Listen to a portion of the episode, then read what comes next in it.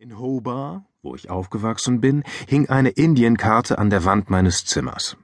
Dafür hatte meine Mom, meine Adoptivmutter, gesorgt, damit ich mich in meinem neuen Zuhause wohler fühlte.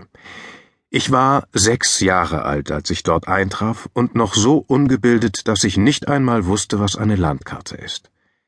Sie musste mir erklären, was es damit auf sich hatte und was sie darstellte. Mom hatte das Haus mit indischen Gegenständen geschmückt. Es gab Hindu-Figuren, Ornamente und Glöckchen aus Messing und viele kleine Elefanten. Dass dies für einen australischen Haushalt keine gewöhnlichen Gegenstände waren, wusste ich natürlich auch nicht. Auf der Kommode in meinem Schlafzimmer lag außerdem ein mit indischen Motiven bedrucktes Tuch, darauf hockte eine mit bunten Kleidern ausstaffierte aus Holz geschnitzte Puppe. All dies war mir irgendwie vertraut, auch wenn ich derartige Dinge zuvor nie zu Gesicht bekommen hatte.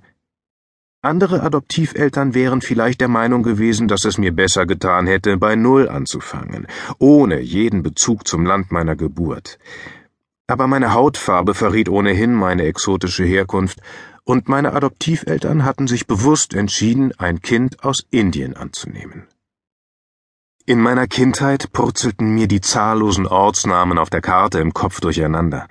Lange bevor ich lesen konnte, wusste ich immerhin, dass das riesige V des indischen Subkontinents voller Städte und Ortschaften, Wüsten und Berge, Flüsse und Wälder ist. Dies alles, der Ganges, der Himalaya, Tiger, Götter, faszinierte mich zunehmend.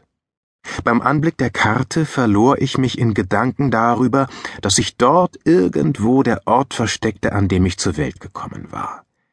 Ich wusste, dass er Ginestlei hieß, nicht aber, ob es sich um eine Stadt, ein Dorf oder vielleicht auch nur um ein Wohnviertel handelte. Auf der Karte war er jedenfalls nicht zu finden.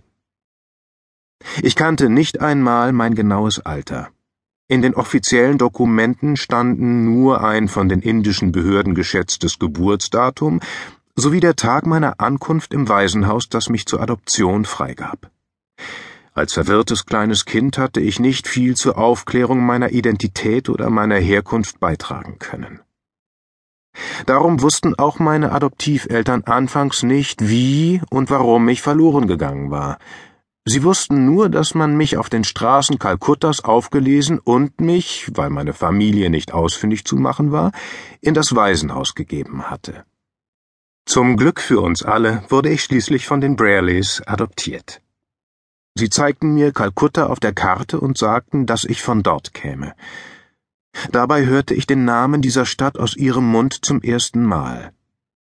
Erst ein Jahr nach meiner Adoption und als ich einigermaßen Englisch gelernt hatte, konnte ich meinen Stiefeltern beibringen, dass ich in Wirklichkeit nicht aus Kalkutta stammte und dass es mich nur dorthin verschlagen hatte, nachdem ich in einem Bahnhof in der Nähe von Ginestlei in einen Zug gestiegen war. Der Bahnhof habe Brahmapur, Berampur oder ähnlich geheißen. Er müsse sehr weit entfernt von Kalkutta liegen, doch wo genau habe mir damals niemand sagen können.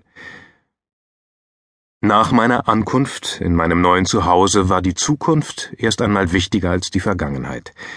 In einer Welt, die völlig anders war als die Umgebung meiner ersten fünf Jahre, sollte für mich ein neues Leben beginnen, und meine Stiefeltern halfen mir nach Kräften über die größten Schwierigkeiten hinweg. Für meine Mom war offenbar klar, dass ich die sprachliche Hürde in kürzester Zeit von selbst überwinden würde, denn sie drängte mich nicht Englisch zu lernen und hielt es stattdessen für wichtiger, dass ich mich wohlfühlte und Vertrauen fasste. Dafür braucht man keine Worte. Sie kannte ein indisches Paar in der Nachbarschaft, Saline und Jacob. Wir besuchten die beiden häufig und aßen mit ihnen zusammen Indisch. Sie sprachen mit mir in meiner Muttersprache, stellten einfache Fragen und übersetzten, was mich meine Eltern über unser neues Zusammenleben wissen lassen wollten. Ich kam aus sehr einfachen Verhältnissen und sprach nur ein paar Brocken Hindi, doch verstanden zu werden half mir sehr, mich in der fremden Umgebung zurechtzufinden.